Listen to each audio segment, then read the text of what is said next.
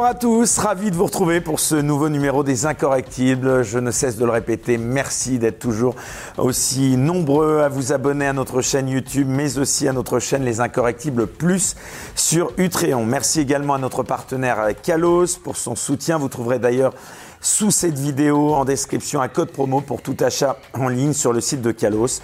Mais sans plus attendre, c'est un événement, je le disais cette semaine sur Twitter lorsque je l'annonçais.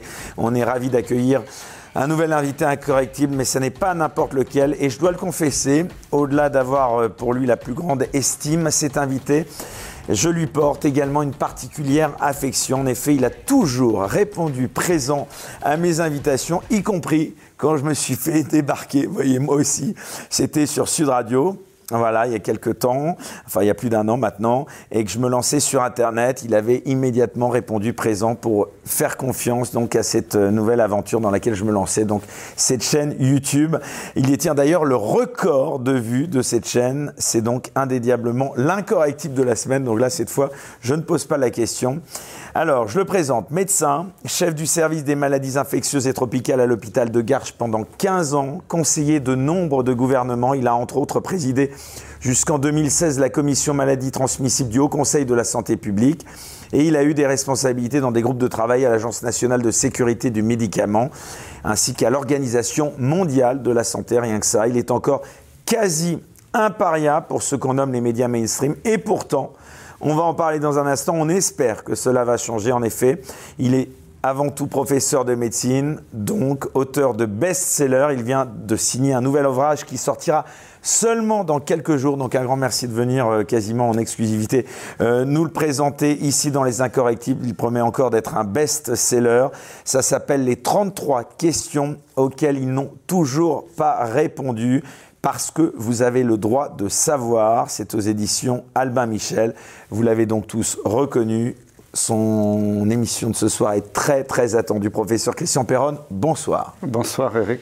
Cher Christian, on est particulièrement donc heureux de vous recevoir. Alors pour commencer cette émission, je vous propose tout de suite d'entrer euh, dans votre actualité la plus brûlante et on est vraiment particulièrement euh, content pour vous puisque cette actualité, ce sont bien évidemment les décisions de la Chambre disciplinaire du Conseil de l'ordre des médecins rendues le 22 octobre dernier après votre comparution du 13 octobre. Ces décisions le 13 septembre, bien sûr, pardon, vous voyez comme quoi je suis euh, troublé. Alors, ces décisions, elles vous donnent raison sur tout et elles rejettent les accusations qui étaient portées contre vous. Alors, d'abord, avant d'aborder le sens de ces décisions, euh, cher Christian Perron, pouvez-vous nous rappeler ce qui avait donc euh, entraîné donc euh, cette comparution devant le Conseil de l'ordre et pour quelles raisons Qu'est-ce qui vous était reproché? Alors, il y avait deux procédures. D'une part, les attaques contre moi d'un jeune médecin qui était à l'époque interne en médecine à l'hôpital Bichat, le docteur Nathan Peffers-Madja. Et si vous vous souvenez, après la fin de la première vague, en juillet 2020, je ne connaissais pas ce monsieur, pour qui j'avais j'avais du respect pour tous mes confrères. Il a fait une pétition nationale pour demander à ce que je sois traîné devant l'ordre des médecins pour être radié parce que j'avais eu des propos euh, diffamatoires. il a vraiment du boulot, il a vraiment. Et que mon livre était scandaleux. Alors je rappelle que Bon, le troisième livre va sortir dans quelques jours, mais les deux premiers livres, il n'y a eu aucune plainte en justice parce que tout ce que j'ai dit dans les livres, il à chaque fois, il y a la référence. Donc j'étais très à l'aise. Mais enfin, je fais la connaissance par Internet de ce jeune collègue. Euh, C'est-à-dire qu'il vous contacte, c'est ça Non, non, il a, fait une pétition nationale. Sans, sans même essayer de vous contacter pas du tout, non, non. C'est incroyable. Alors qu'il était interne, il démarrait juste sa carrière. Vous voulez peut-être faire parler lui. Et, euh, et puis ce qui m'a beaucoup choqué, parce que moi je ne le connaissais pas, mais après, moi je ne suis pas sur Twitter, mais a posteriori, des gens m'ont envoyé des copies de tweets où il m'a diffamé, injurié dans 14 tweets pendant l'été 2020. Après, moi, je me suis permis deux, trois fois dans les médias, au début d'ailleurs sans même le citer, mais en disant, bon, un interne de médecine a, euh, a fait ceci ou cela. J'ai jamais critiqué sur le plan personnel. Moi, j'ai toujours du respect pour mes collègues, même si j'approuve pas leur prise de position. Je me suis jamais permis de donner un avis sur euh, sa qualité de médecin. Donc j'ai parfaitement respecté le code de déontologie. Je me suis simplement permis de critiquer euh, notamment une publication, une méta-analyse qui euh, essayait de flinguer l'hydroxychloroquine.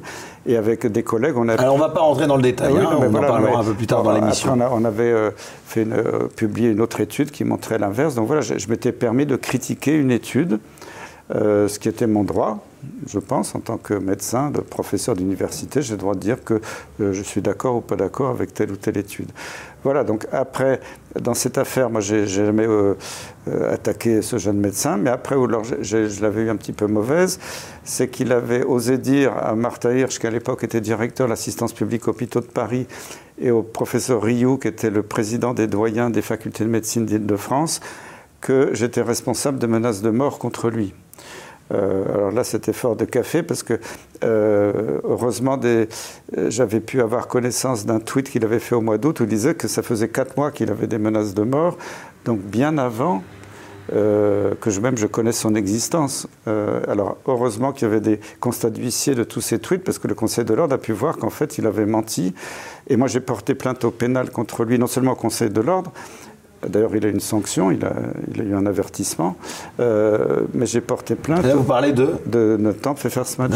Et j'ai porté plainte contre lui euh, au tribunal pénal et la procédure est toujours en cours pour euh, diffamation et dénonciation calomnieuse, parce que ça a été très violent ce qu'il m'a fait, parce que dans la lettre de Martha Hirsch et dans la lettre du doyen Rioux, quand Martin Hirsch m'a euh, supprimer ma chefferie de service, que, alors j'étais chef de service depuis 1994.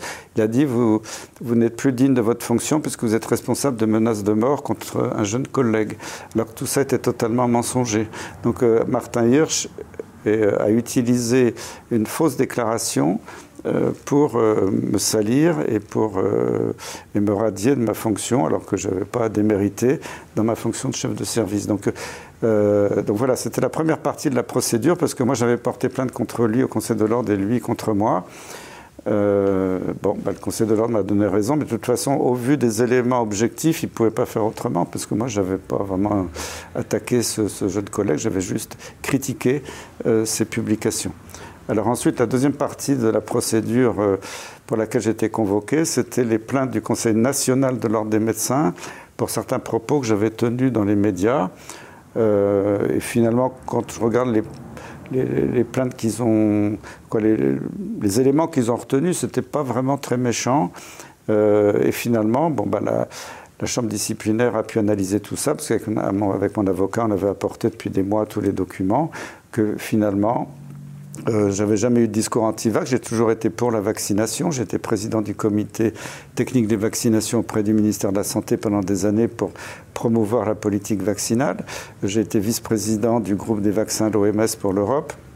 Donc c'est impensable qu'on m'accuse d'être un anti-vax, comme se permettent euh, certains experts, certains journalistes tous les jours.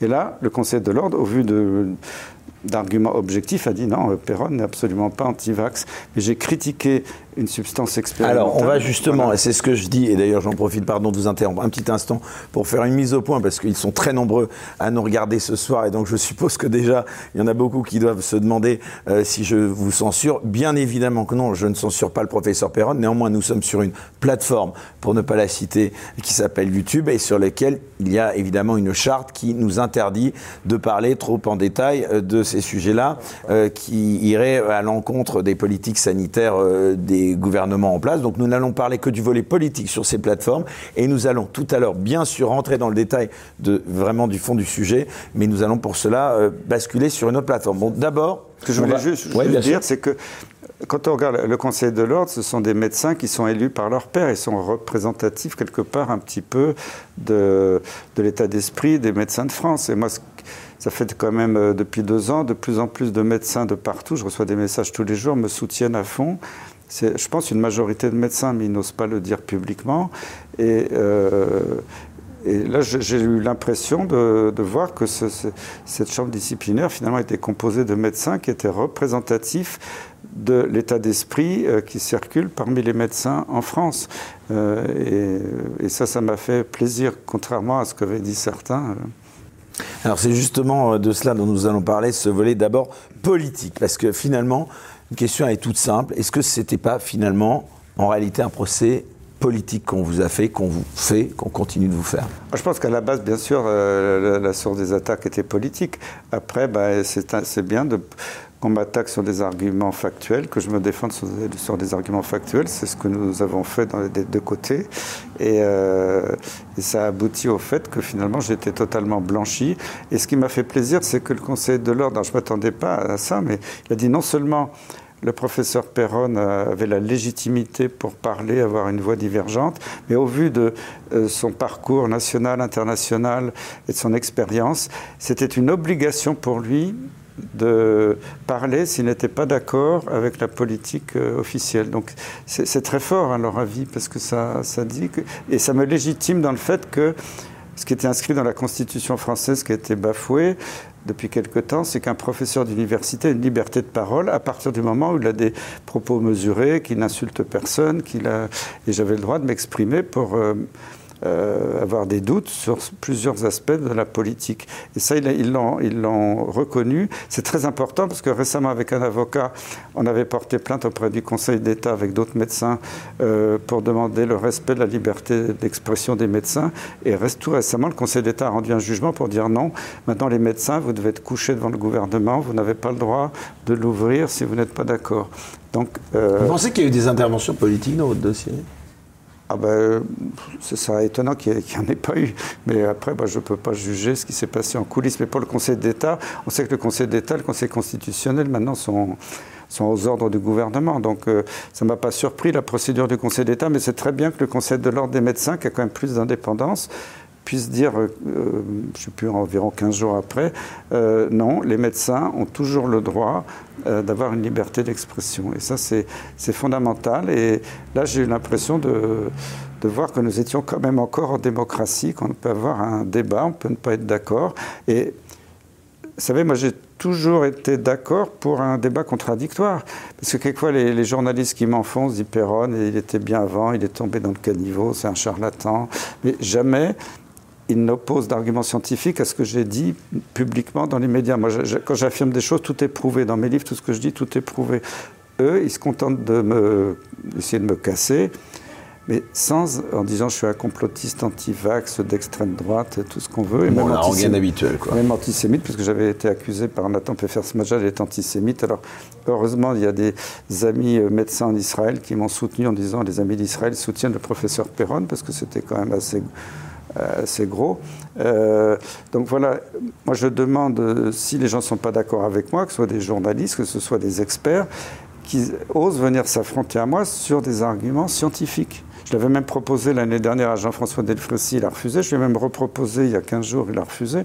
je, trouve ça, je trouve ça dommage parce que les Français ont besoin d'un débat contradictoire et pas d'avoir la voix officielle et puis, euh, s'il y a un médecin qui ose l'ouvrir, tout le monde l'écrase en disant non, il dit n'importe quoi, euh, c'est un anti-vax, sans même discuter le fond de, de, ce que j'ai dit ce jour-là sur tel ou tel point médical ou scientifique. Comment vous expliquez tout de même, euh, professeur Perron, qu'en France, le pays de Pasteur et de la science, on ait pu traîner devant les juridictions l'un des plus éminents infectiologues français internationalement reconnu, vous l'aviez rappelé, sans que cela euh, n'émeuve plus que ça le monde d'ailleurs médiatique et politique. Parce que finalement, personne ne s'est ému de cela. Alors maintenant, ça va un peu changer, je pense, le regard sur vous, mais ça n'est que justice. on a déjà massacré le professeur Montagnier. toutes les voix dissidentes ont été massacrées en disant que c'était des dangereux complotistes. Mais complotiste, ça ne veut rien dire. Pour moi, la définition d'un complotiste, c'est quelqu'un qui a raison très longtemps avant les autres. Parce que tout ce qu'on a dit euh, avec d'autres collègues depuis euh, plus de deux ans, deux ans et demi, tout s'avère vrai maintenant. Donc moi je suis très fier d'avoir été complotiste, euh, puisque on a dénoncé effectivement des choses qui tournaient pas rond. Est-ce qu'on n'assiste pas comme euh, dans un autre domaine, euh, comme l'astronomie, ou même type de chasse aux sorcières qui avait par exemple euh, touché Galilée, si je sais. Ah alors, déjà, c'est drôle parce qu'il y, a plusieurs années, quand je me battais pour la maladie de Lyme, c'est cette maladie d'une bactérie transmise par l'éthique et qui n'a pas le droit d'exister officiellement pour d'autres raisons. J'avais été devant l'Académie de médecine pour faire une conférence et il y avait un, vieil académicien qui m'avait euh, traité de, terroriste euh, parce que j'osais parler de la maladie de Lyme. Et dans mes diapositives, dans ma présentation, tout ce que je disais, il y avait les publications scientifiques, les sources. Euh, donc j'avais raconté des choses très sérieuses, très sourcées. Mais comme la maladie de Lyme n'avait pas le droit d'exister, on m'a balayé d'un revers de main. Et déjà à l'époque, il y avait un journal alsacien, je me souviens, qui avait titré, il avait pris une photo de la coupole de l'Académie de médecine en disant que j'étais Galilée devant le tribunal de l'Inquisition. Donc j'ai l'habitude maintenant. C'est bien, c'est pas mal d'être comparé à Galilée quand même. là, le Conseil de l'ordre, honnêtement, c'est vrai que j'étais un peu impressionné en arrivant, mais j'avais l'impression d'être devant un vrai tribunal. Mais je les ai pas trouvés. Ils étaient plutôt bienveillants. J'ai vu des gens en face qui posaient des questions intelligentes, qui cherchaient à comprendre, qui, avaient, qui visiblement avaient une, étudié le dossier de façon très, très précise. Euh, et euh, c'était, euh, je pense qu'ils ont, ils ont réfléchi de façon totalement objective. Et en sortant de, du Conseil de l'ordre, j'avais vraiment l'impression de ne pas être, avoir été devant le tribunal de l'Inquisition. J'avais peut-être cette peur en arrivant, mais, euh, mais ceci dit, c'est Et puis autre chose, pardon de vous interrompre, mais là, vous êtes, euh, votre humilité vous honore et votre modestie également. Euh, vous oubliez de dire qu'il y avait une foule considérable qui vous a accompagné avant d'être entendu par cette chambre disciplinaire. J'invite d'ailleurs ceux qui n'auraient pas vu les images à les trouver. C'était un véritable moment d'émotion que vous retrouvez facilement sur le net. Ça vous a touché quand même Vous avez la sensation quand même que, que le peuple, une ben, grande partie du peuple est derrière vous Souvenez-vous déjà, c'était trois jours avant Noël en 2020 quand j'avais été radié par Martin Hirsch de ma fonction de chef de service. C'était trois jours avant Noël, donc les gens étaient, se préparaient pour la bûche de Noël. Il pleuvait, il faisait pas très beau à Garches. Il y avait quand même 1500 personnes qui sont venues dans l'hôpital de Garches pour me soutenir. Et c'était spontané. Il n'y avait pas eu de battage sur Internet, donc c'était vraiment euh, très touchant. Ça m'avait. Comment vous l'expliquez ce soutien populaire qui vous accompagne maintenant Parce que je pense que Encore aujourd'hui, plus de deux ans après le début de la crise. Et là, ce coup-ci, quand je suis le Conseil de l'ordre, c'était environ 3000 personnes parce que c'était dans différents endroits. la rue Borromée, où il y a le Conseil de l'ordre, est très petite. Il y avait un quart de police de chaque côté. Il y avait beaucoup de monde dans des petites rues. Puis après, euh, la police avait autorisé qu'il y ait une manifestation. Comme il y avait du monde, ils ont demandé aux manifestants d'aller à Breteuil, à Place. Et là, quand je suis arrivé, il y avait toute une haie d'honneur aussi. Euh, c'était et que des propos super chaleureux. Euh, merci, on vous aime. ils chantaient la Marseillaise. Ils étaient. il y avait un élan populaire incroyable. Les gens voulaient tous me serrer la main, me faire la bise, prendre des selfies. Et c'est vrai que je ne m'attendais pas à ça. Euh, mais quelque part, ça me réconforte en disant qu'il y a maintenant des millions de Français qui sont éveillés. Je le vois bien parce qu'avant, dans la rue, bon, l'année dernière, on me reconnaissait une fois tous les trois mois. Maintenant, c'est tous les jours qu'on me reconnaît, que ce soit à Paris, euh, dans toute la France, en, Suisse, en Belgique et même au Québec, on me reconnaissait dans la rue à Montréal pour me féliciter. Donc ça veut dire que maintenant, euh, il y a énormément de gens qui suivent tout ça. Et je suis fier d'avoir porté cette voix euh, scientifique, parce que je me suis toujours basé sur des arguments scientifiques contre des arguments qui m'apparaissaient euh, tirés, sortis du chapeau, quoi, si je puis dire.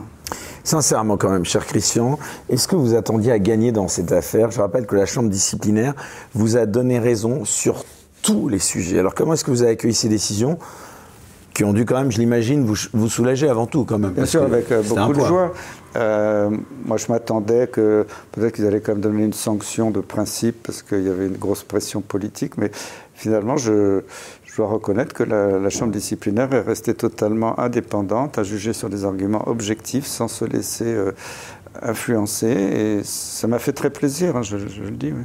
Vous pouvez nous expliquer succinctement quand même les motivations de la, chambre disciplinaire qui vous a suivi, donc je le rappelle, donc sur à peu près euh, toute votre argumentation, parce que c'est ça finalement ce qui s'est passé. Bah, je ne peux pas, je peux pas euh, dire qu'est-ce qu'il y avait dans leur tête. Oui, hein. enfin, bon, enfin c'est, ce que je veux dire, c'est globalement. La chambre disciplinaire, c'est Encore une fois, pas dans le détail cette partie de l'émission, mais c'est toute votre argumentation qui a été finalement reconnue. Oui, là, ils ont reconnu, parce que à chaque fois que j'étais accusé de ça, telle ou telle fait, euh, on a apporté avec mon avocat Thomas Benagès, et je remercie Maître Thomas Benagès qui a été remarquable, qui a fait un gros travail. Donc c'est votre avocat enfin, Oui, c'est mon avocat qui a aussi fait une plaidoirie euh, très brillante. Euh, on a à chaque fois répondu point par point à tous les faits reprochés. Et c'est ça qui était important, c'est de, de, rester dans un domaine factuel et de ne pas s'égarer dans des considérations politiques ou, ou de passions totalement disproportionnées. Là, on est face à une crise sanitaire qui est grave. Euh, on ne peut pas se permettre comme ça de partir dans tous les sens. Et là, je dois reconnaître que les, les, membres du jury du Conseil de l'ordre ont été très factuels et se sont appuyés sur, sur, toutes les données qu'eux avaient plus avaient pu colliger de leur côté, puis les données que nous, avec mon avocat, nous leur avons apportées. Si cette chambre vous avait donné tort, qu'est-ce qui se serait passé? Bah, Je crois qu'ils ne pouvaient pas m'arradier, parce que j'ai jamais tué personne, j'ai jamais eu de, discours désobligeants vis-à-vis de collègues, j'ai toujours respecté le code de déontologie. Euh, finalement, ils n'avaient pas beaucoup d'arguments pour me donner une sanction sévère. Je me suis dit, peut-être qu'ils vont me donner un avertissement parce qu'ils euh, sont un peu obligés dans le contexte politique. Mais à la limite, moi, ça ne m'aurait pas changé ma vie parce que maintenant, je suis retraité. Euh, mais c'est plus symbolique et je suis content qu'il m'ait redonné mon, honneur parce qu'on a, essayé de me salir. Euh, je suis très content d'avoir été blanchi parce que je pense que, en regardant ma carrière, je me suis toujours mis au service des patients. Euh, tout le temps, euh, même dans des situations compliquées avec la maladie de Lyme qui, qui n'est pas reconnue officiellement. j'ai toujours servi mon pays. J'ai pendant 15 ans, comme vous le disiez, bah, j'ai été président de différentes instances, j'ai conseillé différents gouvernements pour gérer les crises sanitaires, les épidémies, pour gérer la politique vaccinale. Donc quand je regarde en arrière, je ne vois pas quelle faute j'aurais commise qui euh, permettrait de me jeter aux orties euh, et de dire que je suis un, charlatan de bas étage. Donc euh, voilà, je pense qu'aussi tout mon parcours a dû jouer dans cette décision parce que je pense que mon parcours me permettait d'avoir le recul et l'autorité nécessaire pour parler. D'ailleurs, c'est écrit en toutes lettres dans l'avis du Conseil de l'ordre que, vu mon parcours, j'avais la légitimité non seulement de parler, mais j'en avais l'obligation. Exactement. L'obligation, c'est très fort parce que. La Chambre, mais je vais reprendre ce que vous venez de dire, parce que là j'ai le texte sous les yeux. La Chambre disciplinaire a notamment réaffirmé votre statut de, je cite, spécialiste internationalement reconnu et légitime à s'exprimer sur le sujet du Covid et a même indiqué que vous en aviez l'obligation, ce que vous disiez. Donc plus largement, euh, cette victoire, elle a un sens vraiment profond. Est-ce que c'est pas le signe euh, que votre courant de pensée, vos positions, vos idées, d'abord sont en train de gagner euh, le combat et de s'imposer de façon croissante? Et puis surtout, moi, ce que j'aimerais vous demander, qu'est-ce que vous attendez maintenant? Est-ce qu'après ces victoires que vous avez remportées, euh, vous attendez des excuses des médias qui vous ont traîné dans la boue, une réhabilitation publique Je J'attends pas d'excuses. Vous savez, la bave des crapauds glisse sur moi. non, mais de toute façon, ils vont se trouver bêtes, ils vont, ils vont retourner leur veste euh, quand ils vont sentir que le vent tourne. Mais là, on le voit bien maintenant, les, il y a beaucoup d'experts qui quittent les plateaux de télé parce qu'ils commencent à avoir la trouille. Euh, mais ce qui, est, important, c'est que j'espère que ce jugement permettra d'aider des médecins généralistes ou des médecins qui n'ont pas ma, notoriété et que se sont fait radier de façon très méchante et directe. Alors peut-être que ça va atténuer tout ça pour les prochains, parce qu'il faut savoir que le Conseil de l'ordre, sur dénonciation de la caisse d'assurance maladie, euh, est en train d'attaquer une centaine de médecins en France. Donc j'espère que ça, ça pourra aider, faire un peu jurisprudence. Et surtout, il faut bien voir que ce qui s'est passé là en France est très suivi euh, à l'étranger. Euh, j'étais en visioconférence avec le Québec il y a deux jours. Euh, ça fait le tour du Québec. C'est énorme parce qu'au Québec, il n'y a aucun médecin qui a osé parler pour critiquer la politique gouvernementale. Et je, sais que je suis très suivi là-bas. Il y a même récemment une, journaliste américaine que je connaissais, mais qui était passée à Paris il y a quelques jours. C'était avant le verdict. Mais elle m'avait interviewé. Elle a, fait un, article qui a fait le tour des États-Unis, du monde anglophone. Euh, donc, faut pas croire que c'est juste une petite histoire de Perron à Paris. c'est quelque chose d'énorme qui a été vu par toute la planète en Europe, aux États-Unis et dans d'autres pays, et en Afrique notamment. J'ai beaucoup de retours. Euh, donc ça, a beaucoup rassuré les gens en se disant, enfin, on commence à avoir euh, un message positif après euh, ces deux ans et demi de, de, choses horribles qu'on a annoncées à tout le monde tous les jours. Justement, pardonnez-moi de vous interroger là-dessus, mais euh, comme je ne suis pas avocat, euh, juridiquement, j'aimerais bien comprendre ces victoires, elles remettent en cause votre éviction de la PHP. Vous allez demander réparation à la PHP Non, la, PHP, j'avais déjà... Euh, parce que J'étais radié de ma chefferie de service, mais c'était symbolique, puisque de toute façon, je prenais ma retraite euh, trois mois plus tard, donc j'avais déjà prévu, et Martin je savais parfaitement que je rendais spontanément ma chefferie de service à mon successeur, même si je faisais encore un an pour euh, atteindre l'âge de la retraite, euh, parce que je suis parti à 67 ans, pour avoir ma retraite à taux plein.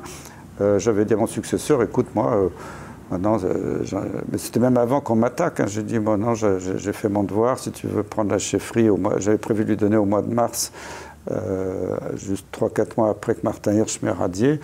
Et l'assistance publique était parfaitement au courant, était d'accord avec cette transition. Donc le fait de faire cet effet d'annonce en disant on a, on a radié Perron, c'était juste pour Martin Hirsch euh, avec ses grandes manches de, dire ça y est, j'ai cassé Perron et je suis le meilleur. C'était ridicule parce que de toute façon je la rendais spontanément. Et alors ça m'a pas supprimé mon droit d'exercer. Je suis toujours resté médecin de l'hôpital euh, jusqu'à ma retraite. Après j'ai pris ma retraite. J'aurais peut-être pu demander des prolongations, mais je, écœuré par ce la situation à l'hôpital public actuel. Je, n'avais plus le goût, parce qu'on est vraiment en train de démolir l'hôpital public. Euh, j'ai des, témoignages sans arrêt, même de, membres du personnel de mon ancien service, d'infirmiers, d'aides-soignants, de, médecins, d'infirmiers de toute la France entière. Euh, les gens sont conscients de cette démolition.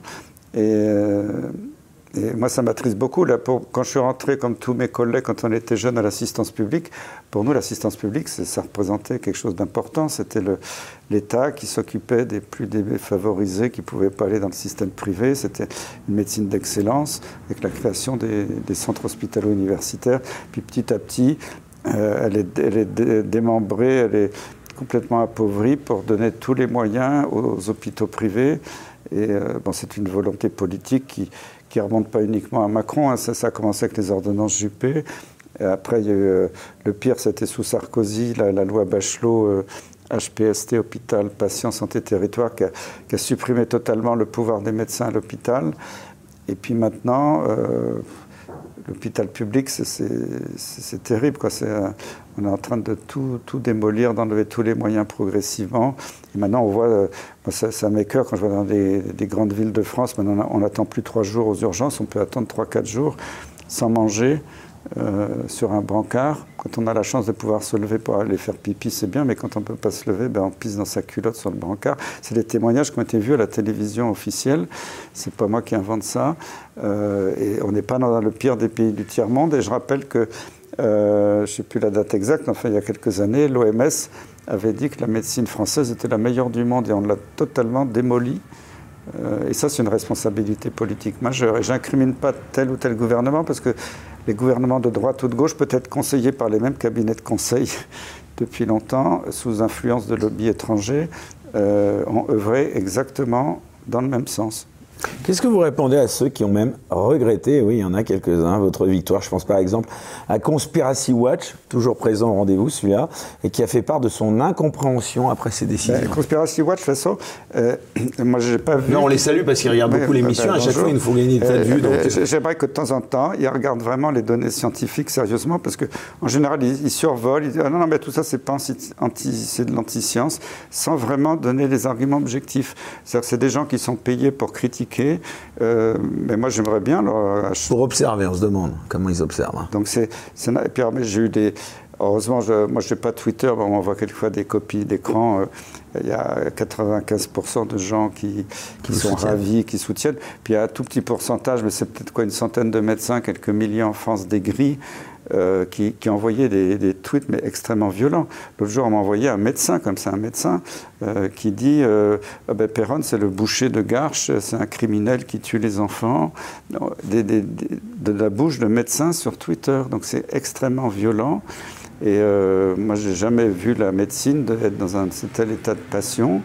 Et là, s'il y en a qui sont violents euh, c'est pas moi. Et, tous ces, fact-checkers, moi, ils me font rigoler parce qu'à chaque fois, dès qu'il y a quelque chose qui ne va pas dans le sens du gouvernement, ils trouvent des arguments bidons pour attaquer. À chaque fois qu'ils m'ont attaqué, ils m'ont jamais attaqué sur mes données scientifiques. Ils ont simplement dit euh, mais Perron n'est pas d'accord avec les autres scientifiques, ou Perron était bien, mais il est tombé dans le caniveau, mais jamais des, arguments. Moi, j'aimerais qu'ils m'attaquent sur des arguments concrets, et ça, jamais. Euh, je crois que c'est un site humoristique à la base. Oui, c'est ça. Ce qu'ils nous ont pas dit, mais c'est un site humoristique. quand j'ai fait mon premier communiqué sur la variole du singe, parce que c'est encore cette pandémie, on sait que Bill Gates l'avait programmé, euh, fait une répétition générale un an avant, qu'il avait investi dans le vaccin, qu'il l'agence du médicament européenne avait déjà préenregistré un médicament miracle. Donc on, nous annonce, ça y est, ça va être la, grande pandémie. Et moi, j'avais fait un, communiqué critique qui avait été en français, qui avait été circulé en anglais dans, le monde entier. Et après, euh, il y, a un site d'une télévision française qui, publie euh, tous les experts de l'INSERM sont contre le professeur Perron. Alors j'ai zut, j'ai tout l'INSERM contre moi quand même. Puis je lis l'article, en fait, il n'y en avait qu'un. c'était un, gars qui travaille à l'agence du sida, qui, qui disait que c'était tout à fait possible que l'épidémie démarre dans 15 endroits différents de la planète le même jour chez des gens qui n'avaient pas voyagé, que c'était un, délire complet. Et, mais comme les gens ne lisent que le titre, les gens disent Oh là là, il y a tout l'INSERM contre le professeur Perron, c'est impressionnant, il est nul. Mais en fait, quand on lit, c'est un gars qui, sur des arguments qui ne sont pas bons, euh, juge ce que j'ai dit, alors que moi, ce que j'ai dit, quand même, je suis désolé, j'ai géré les épidémies pendant des années. J'ai suivi les cours de virologie, de bactériologie de l'Institut Pasteur. Je sais quand même ce que c'est qu'une épidémie. Il ne faut pas nous raconter des tarabistouilles sur cette variole du singe. Donc, je suis fier de l'avoir dit dès le premier jour. Ah non, mais Conspiracy Watch, ils sont au-dessus quand même de vous en compétences médicales, je suis sûr. Euh, donc vraiment, en tout cas, euh, voilà, une petite précision. Bon, c'était anecdotique. Christian Perron, comme nous l'avons évoqué, vous avez été attaqué en raison, bien sûr, des critiques que vous aviez prononcées et écrites à l'égard de la politique sanitaire du gouvernement.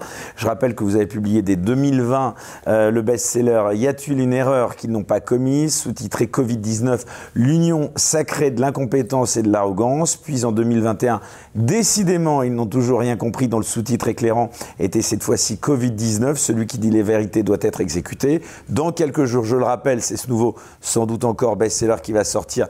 Les 33 questions auxquelles ils n'ont toujours pas répondu, sous-titre parce que vous avez le droit de savoir aux éditions Albin Michel. Alors quand vous voyez euh, euh qu'Agnès Buzyn, ex-ministre de la Santé, a été mise en examen par la Cour de justice de la République pour, je cite, mise en danger de la vie d'autrui et placée sous le statut de témoin assisté pour les faits, je cite là encore, d'abstention de combattre un sinistre.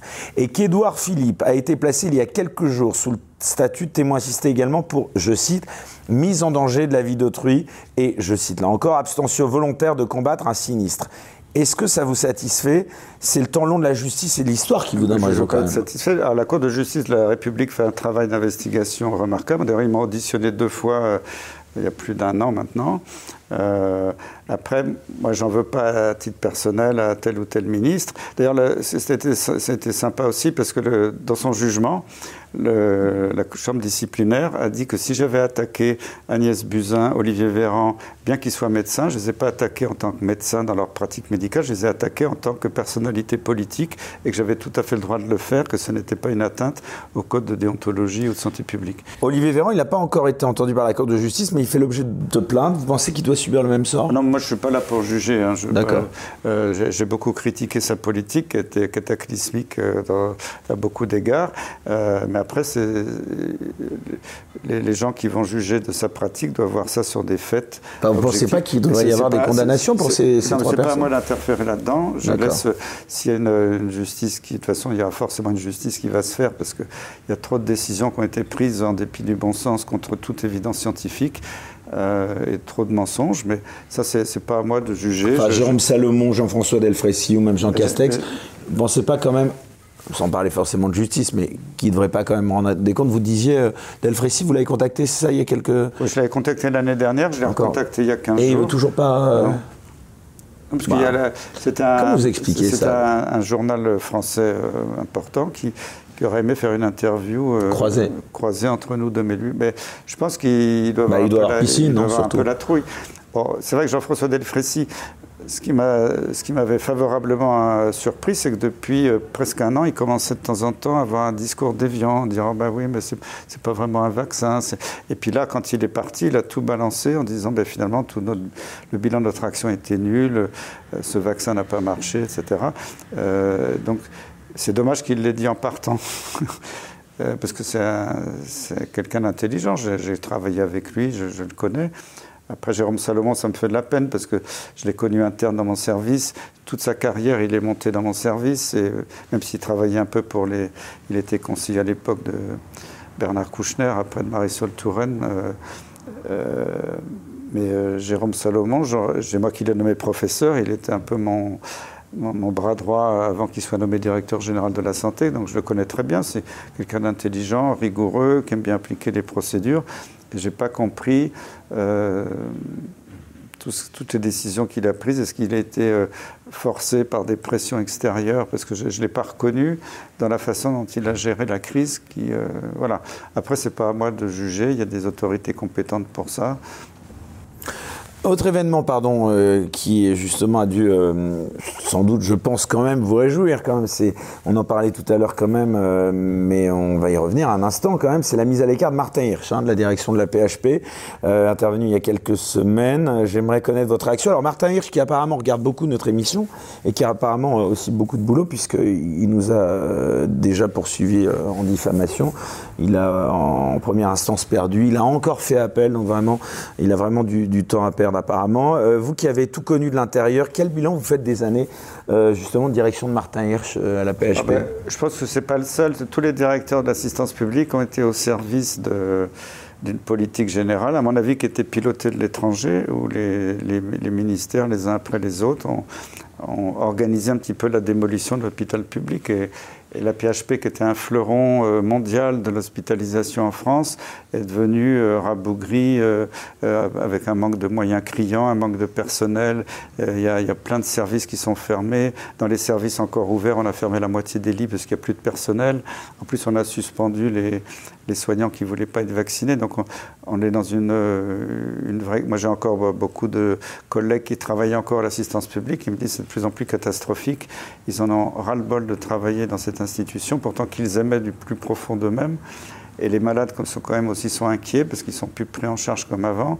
Et pourtant, il y a beaucoup de bonne volonté, beaucoup de médecins super à l'assistance publique. C'est une magnifique institution, mais qui a été démolie par des dirigeants qui étaient aux ordres, je pense, parce que c'est n'est pas possible de faire, de faire ça euh, comme ça.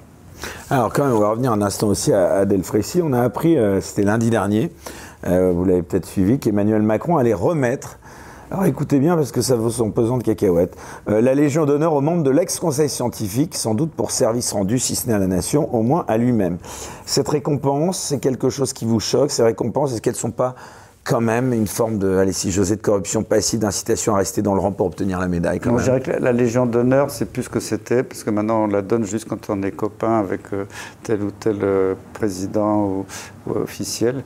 Bah, je préfère beaucoup mieux la médaille du mérite qui est, qui est vraiment sur le mérite de la personne.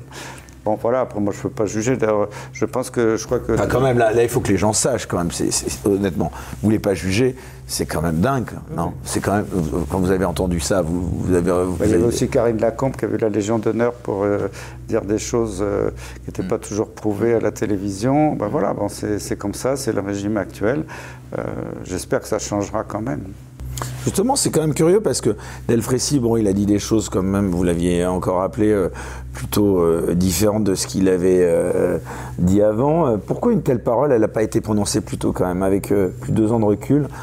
J'aimerais quand même vous, bah, entendre sur ce rôle du Conseil scientifique qui est quand même appuyé ou validé tous les choix du gouvernement. Ça faudra lui demander. Mais je pense qu'ils étaient tous partis dans dans une action qu'ils allaient tous gagner, qu'on allait changer tout en médecine, qu'on allait vers un nouveau monde médical. Et puis, tout, ce qu'ils ont fait, ça a commencé à s'effriter. Il y a des scandales qui sortent tous les jours qui montrent que toutes leurs décisions s'étaient basées sur du vent, sur des fausses données. On voit euh, les grands labos pharmaceutiques où leurs, données maintenant rendues publiques montrent que les, les données n'étaient pas fiables. Euh, donc tout était, c'était frité. Je pense qu'ils étaient dans un état. Non, parce que l'idée de départ de s'appuyer sur la science, c'était quand même une idée louable. Hein, ils étaient dans un état de toute puissance. Je pense qu'on va, on va y aller. Puis petit à petit, bah, tout ça ne s'est pas encore complètement écroulé, mais bientôt ça va complètement s'écrouler. Parce que ça. Ils ne peuvent pas tenir ce discours éternellement. Puis les, les médecins, au début, qui les ont crus, moi, je suis en contact avec beaucoup de médecins en France qui m'appellent, qui m'envoient des messages, même de l'outre-mer. Euh, ils voient ce qui s'est passé, puis ne, ne, croient plus du tout dans tout ça. Bon, alors, s'il a la Légion d'honneur, tant mieux pour lui. Mais euh, moi, ça me fait ni chaud ni froid, honnêtement.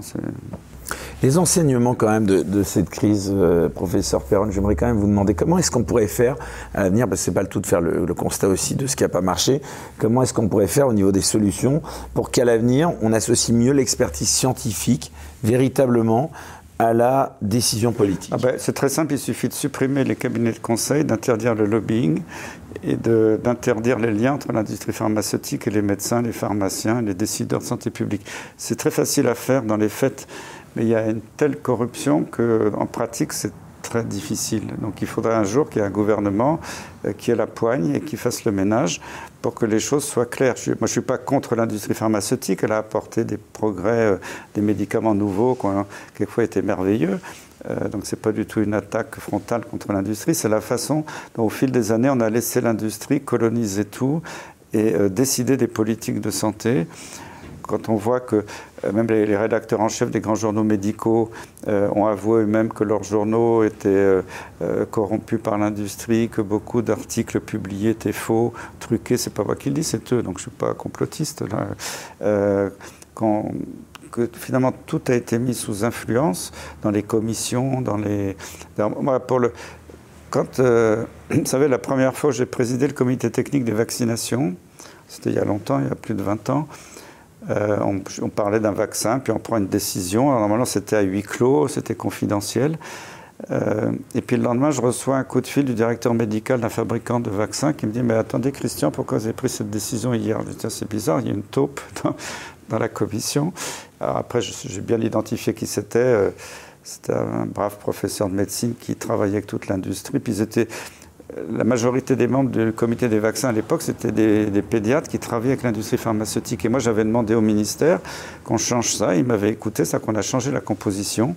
On a mis un généraliste, un sociologue, une sage-femme, euh, euh, des, gens de. Même il y avait un journaliste de la revue Prescrire qui était plutôt un peu qui apportait la, contradiction quelquefois justement au lobby pharmaceutique.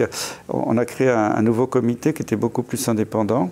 Et en plus, j'avais écrit avec des collègues une charte de gestion des conflits d'intérêts où quelqu'un qui avait un conflit d'intérêt euh, d'un sujet à l'ordre du jour n'avait pas le droit pouvait siéger au début de la réunion, après il pouvait donner son avis, mais si c'était chaud, il devait quitter la salle, ne pas euh, participer à la discussion finale et ne pas voter. Et c'était écrit dans le rapport rendu public.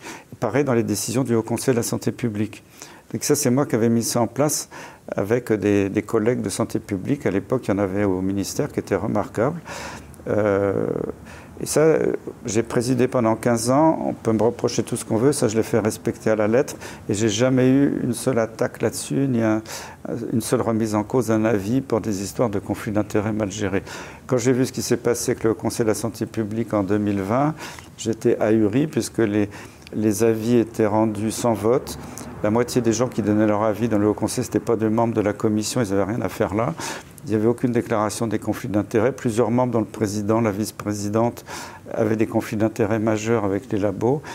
personne n'en a parlé. Ils ont rendu un avis qui n'était pas officiel, puisqu'il n'y avait pas de vote, il n'y avait rien. En plus, euh, après la loi Bertrand, on nous a obligés au Conseil euh, d'enregistrer tout ce qu'on disait pendant les commissions. Donc il y avait quelqu'un qui venait, qui enregistrait sur un, ordinateur.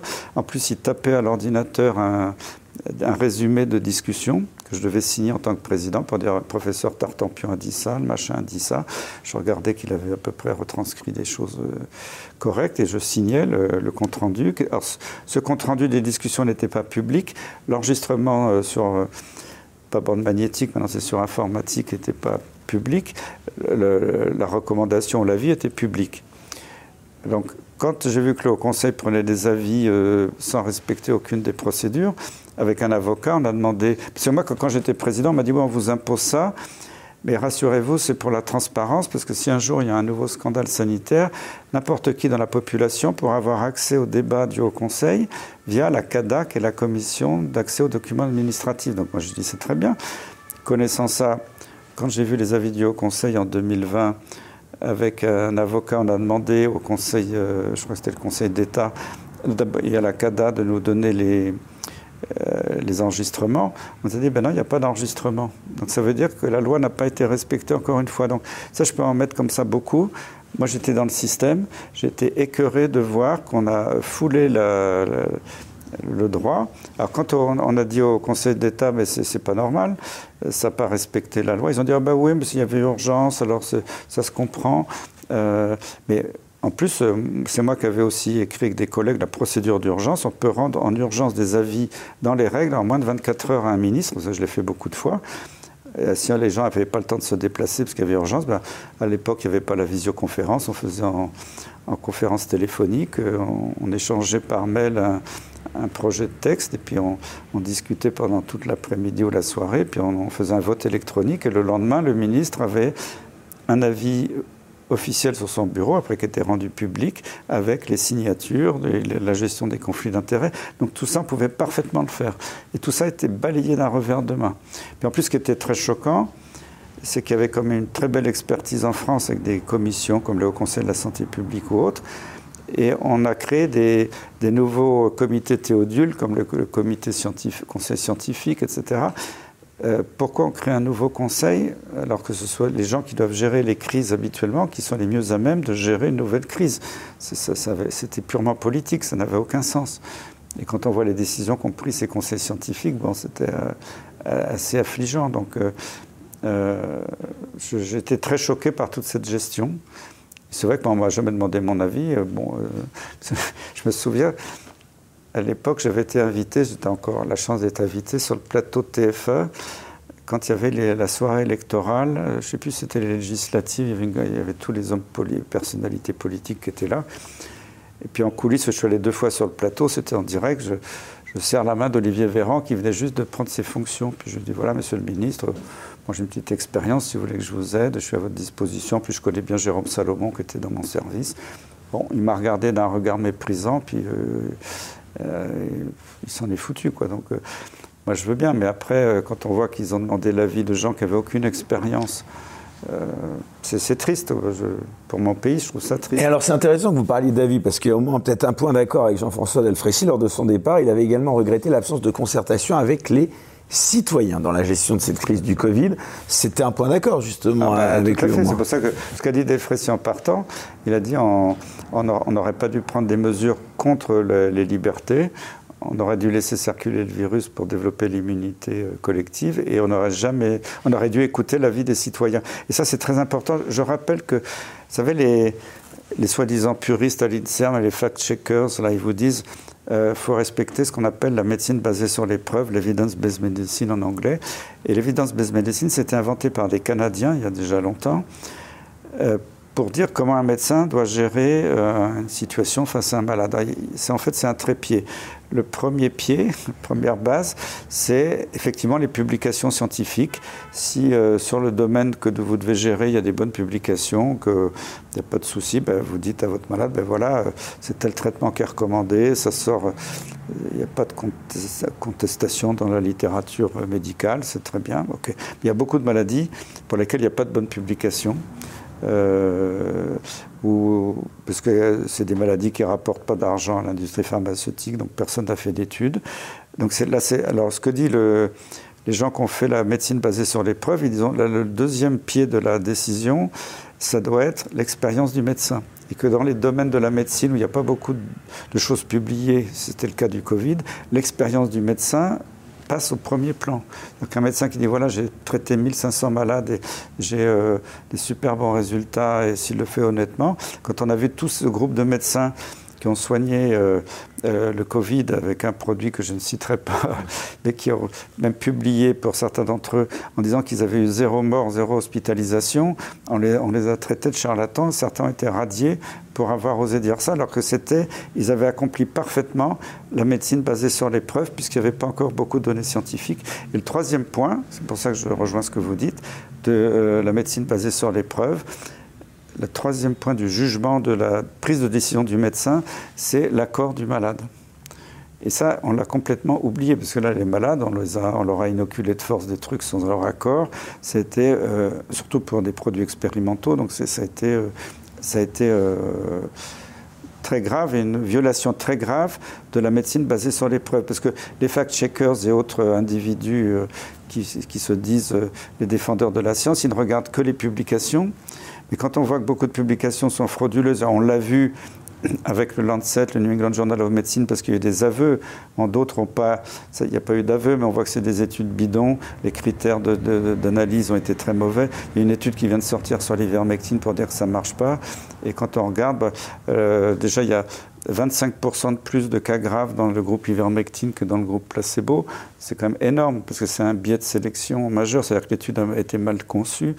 Et puis après, que les, les, traitements ont été démarrés en moyenne au sixième jour, ce qui est beaucoup trop tard. Ça marche quand c'est un traitement précoce. C'est comme dans la grippe, ça a été prouvé il y a longtemps que le Tamiflu, qui est un médicament bien connu pour la grippe, marche très bien dans les formes sévères si on donne dans les 48 premières heures. Mais si on dépasse un si certain 5-6 jours, ça ne marche plus. Donc voilà, parce qu'après, il y a le titre qui sort tous les médias reprennent, ben, voyez, c'est la démonstration que tel produit marche, marche pas. Mais en fait, quand on regarde le détail de l'étude, elle est nulle sur le plan du dessin de l'étude, de, son management. Donc, euh, il faut quand même avoir un petit peu euh, l'expérience de tout ça. Moi, j'ai baigné là-dedans pendant des années pour avoir le, jugement.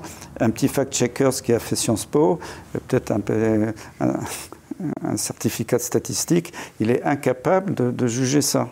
Et voilà, c'est pour ça que quand un fact-checker dit quelque chose, maintenant j'ai tendance à penser que c'est c'est l'inverse qui est vrai parce que le problème, c'est qu'il faudrait qu'il y ait des fact-checkers, des fact-checkers, et ça, malheureusement, euh, c'est l'étape ultime. Euh, revenons juste à l'aspect encore politique, et encore une fois, je précise qu'on rentrera dans le détail scientifique un tout petit peu plus tard dans l'émission. Euh, la démocratie, selon vous, et ce n'est pas qu'un mot que j'emploie, elle a été bafouée dans cette crise. Ah, je crois que c'est dans le premier chapitre de mon livre, c'est ce que je dis.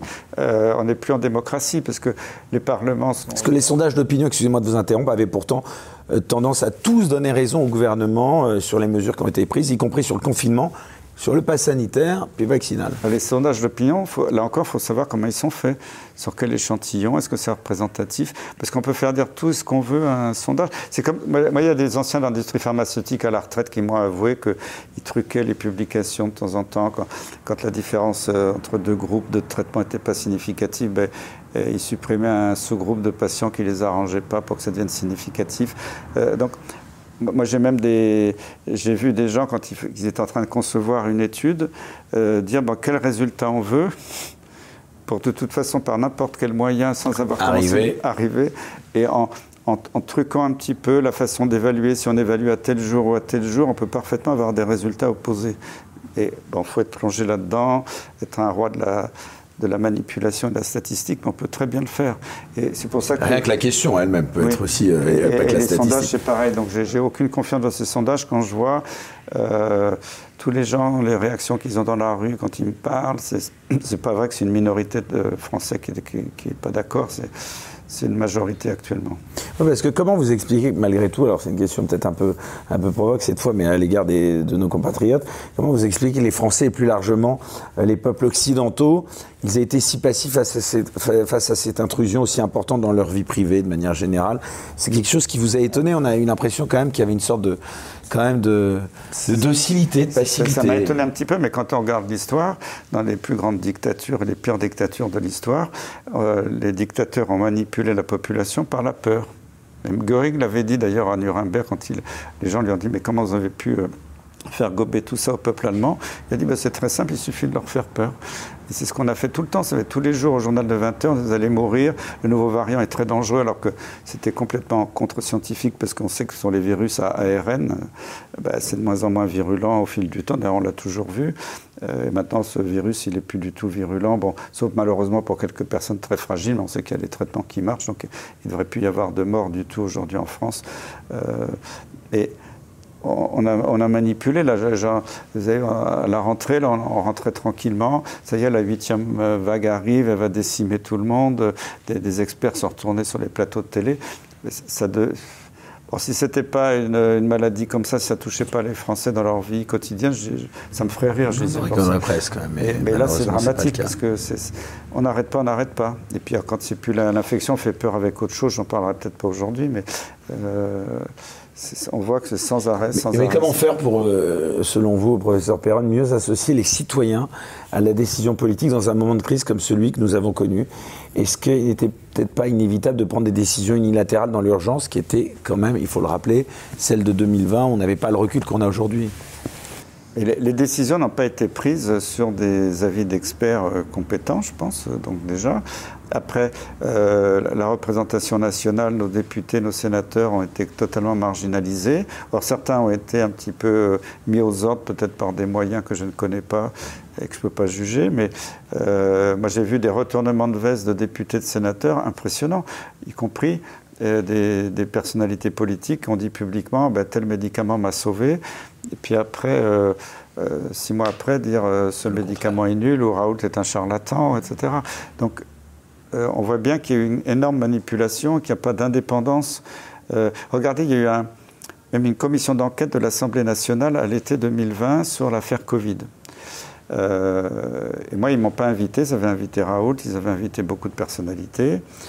Et puis à l'époque, j'étais en contact avec Eric Ciotti, je crois qu'il était le rapporteur de la commission, qui a dit Monsieur Perron, j'aimerais bien que vous soyez invité, mais c'était Madame Briançon qui est devenue ministre après. Bon, elle n'est pas très chaude pour l'instant. Bon, je lui ai dit écoutez, ben, si, si, elle veut me voir, tant mieux, sinon tant pis.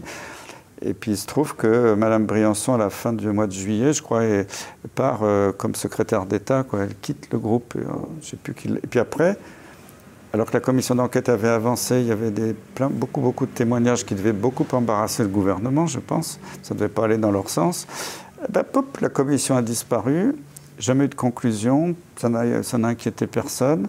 Euh, voilà. Ils ont fait semblant de temps en temps de, faire des choses démocratiques. Euh, après, il y a eu le, groupe international avec le professeur Pité à Genève, finalement, qui était plutôt modéré, pas si pro-gouvernemental que ça dans ses conclusions. Puis après, pouf, on pas, comme ça n'arrangeait pas trop le gouvernement, on n'a pas parlé des conclusions de cette commission. Bon, on voit que tout est manipulé dans les mains d'un tout petit groupe. Et, ce qui est pas, et on n'est plus en démocratie, c'est que, soi-disant, on est en guerre en guerre contre quoi? Un virus. Je rappelle qu'aujourd'hui, la mortalité du coronavirus, du Covid, c'est 0,002%. Et puis si on ajoute les traitements, ça devrait être pratiquement zéro. Mais bon, les traitements ne sont pas toujours faits. Euh, donc il y a maintenant le, risque est quasi extrêmement faible. Et comment on peut maintenir l'État euh, de la France, le gouvernement, dans un état de guerre, d'urgence sanitaire, avec un, conseil de guerre, quasiment conseil de défense, qui se réunit en catimini. On ne connaît pas les membres, on ne connaît pas leurs conclusions. Ils font tout ce qu'ils veulent. Ils sont au-dessus des, parlementaires, au-dessus même des ministres. Euh, donc c'est Macron tout seul, avec une poignée de personnes à l'Élysée, qui décide de ce qu'on va faire en France. Il y a la même chose à l'Europe, hein, quand vous voyez euh, euh, Ursula von der Leyen, la, présidente de la Commission européenne, qui s'octroie, alors ce n'est pas son domaine de compétence, euh, de donner des financements pour euh, les vaccins, pour des médicaments, pour la guerre, alors ce n'est pas du tout son domaine de compétence. Et heureusement qu'il y a des députés européens qui commencent à se révolter, mais il y a comme ça.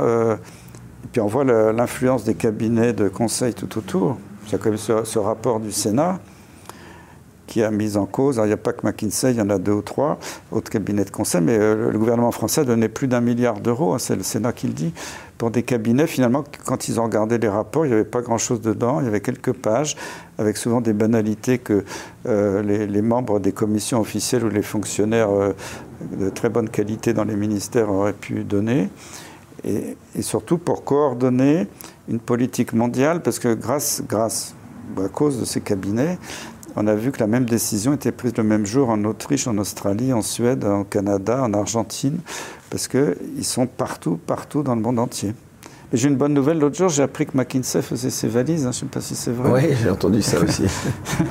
Donc ils vont peut-être rentrer par la fenêtre après, mais bon. J'aimerais, euh, pardon, de revenir un instant pour finir euh, définitivement euh, dans cette émission de parler de Jean-François Delfrécy. Vous proposez de commenter l'une des phrases qu'il a pu prononcer une fois libre de ses fonctions de président du Conseil scientifique. Écoutez bien, il a dit, je cite, au nom de la santé, en croyant bien faire, nous tous, directeurs d'EHPAD, d'administration, on a fait passer la santé, c'est édifiant, avant l'humanité. Qu'en pensez-vous, professeur Perron? Est-ce qu'on peut dire, comme certains ont pu le regretter, que ces deux années ont constitué un véritable tournant anthropologique pour les sociétés occidentales? Eh oui, C'est sidérant cette phrase quand même, cette reconnaissance. on voit qu'il y a eu un, mépris euh, finalement de, de l'individu. Ce qui m'a beaucoup choqué, c'est que les personnes âgées, euh, alors ceux qui ont échappé euh, à la mort, qui n'ont pas eu l'injection létale de Rivotril, qui ont survécu au Covid alors qu'on leur a refusé. Parce qu'il y a des EHPAD où ils ont traité, il y avait zéro mort, des EHPAD où on n'a pas traité, il y a eu jusqu'à 50% de mortalité. Après, quand ils ont résisté, on a imposé la vaccination et puis surtout, on a imposé ça aussi aux personnes de la famille qui venaient les visiter, aux soignants, porter le masque. Et on a moi, je connais des, heureusement, ce n'est pas dans ma, famille directe, mais des, des, personnes âgées qui sont restées plus d'un an sans voir leurs proches, leurs enfants, leurs petits-enfants, parce que les enfants et les petits-enfants refusaient l'inoculation. Et euh, c'était une euh, mise à mort à petit feu par isolement, dépression. Et ça, ça a été criminel contre nos vieux, parce que euh, si une société qui respecte plus ses anciens, c'est extrêmement grave. Et ce qui s'est fait dans les EHPAD, ça a été euh, dramatique. Je me souviens, je crois que j'étais chez Morandini en direct, c'était en 2020. Il y avait une EHPAD en plein milieu de Paris, je crois à côté d'un jardin public, je ne sais plus lequel. C'était la télévision euh, mainstream qui le montrait. Il y avait tout le personnel qui avait déserté parce qu'il y avait des morts partout et que ils avaient peur, ils n'avaient pas de moyens de protection, ils n'avaient pas de masque, pas de gants, pas de blouse. Et les, personnes âgées avaient été abandonnées. Et quand ça a été révélé qu'ils ont ouvert le portail, ils étaient enfermés à clé, euh, on les a trouvés dans leurs immondices et il y en avait qui étaient morts, il y avait une odeur pestilentielle. Et ça, ça avait été dit publiquement, en direct. Moi, j'étais sur le plateau de télé, quand j'ai vu ça, j'étais sidéré. Et c'est comme ça qu'on a traité nos anciens euh, et qu'on n'a pas donné de moyens euh, décents au personnel des EHPAD qui était complètement désemparé. Avant euh, d'aborder ce nouveau livre que vous venez d'écrire et qui sortira, on rappelle, dans quelques jours, j'aimerais quand même vous demander, est-ce que vous ne pensez pas qu'on a franchi un seuil qui désormais permettra tout, en termes de restrictions de liberté, qu'il s'agit des libertés de circulation, la liberté vaccinale ou même de la liberté d'expression? Euh, alors, on a, on est déjà plus dans, on a, on a plus beaucoup de liberté d'expression. C'est pour ça que je salue le Conseil de l'ordre qui a dit qu'il fallait la rétablir pour les médecins. Mais je pense que, ça... va changer sur YouTube aussi. Hein. peut-être que les GAFAM vont peut-être se dire maintenant, là, ça va être plus compliqué pour eux de vous censurer. Enfin, de toute façon, là, on va pas prendre ce risque en parlant un peu plus, euh, je vous dis, de détails euh, scientifiques dans un instant. Mais là, vous êtes fort d'une décision de loi quand même qui vous a réhabilité. Oui, oui, non, mais c'est super. Mais moi, quand je vois qu'on m'avait fermé ma page Facebook Christian Perron officiel, c'était en juillet 2021. Donc Là, vous allez demander à ce qu'elle soit ouverte? Je ne sais pas, je vais voir. Mais, non, mais on peut apostropher Laurent Soli, directeur général de Facebook mais, France. Vous savez, le, prétexte pour lequel on m'a fermé ma page, c'est que je faisais appel à la haine et à la violence. Est-ce que j'ai une tête à appeler à la haine et à la violence?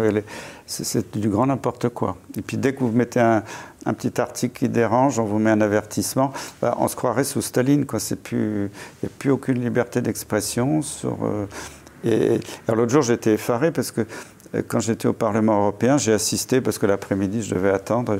On pouvait rentrer dans les. Il y avait une réunion euh, où il y avait des députés européens. Euh, où il y avait des Américains en direct par visioconférence.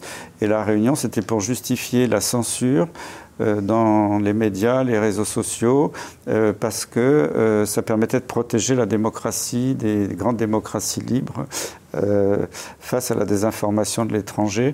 Et j'ai cru halluciner. moi, bon, je, me suis tué parce que je n'étais pas membre du Parlement, j'étais là en tant que visiteur. Mais euh, voilà le, type de discussion qu'il y a au sein du Parlement européen aujourd'hui. Justification de la censure.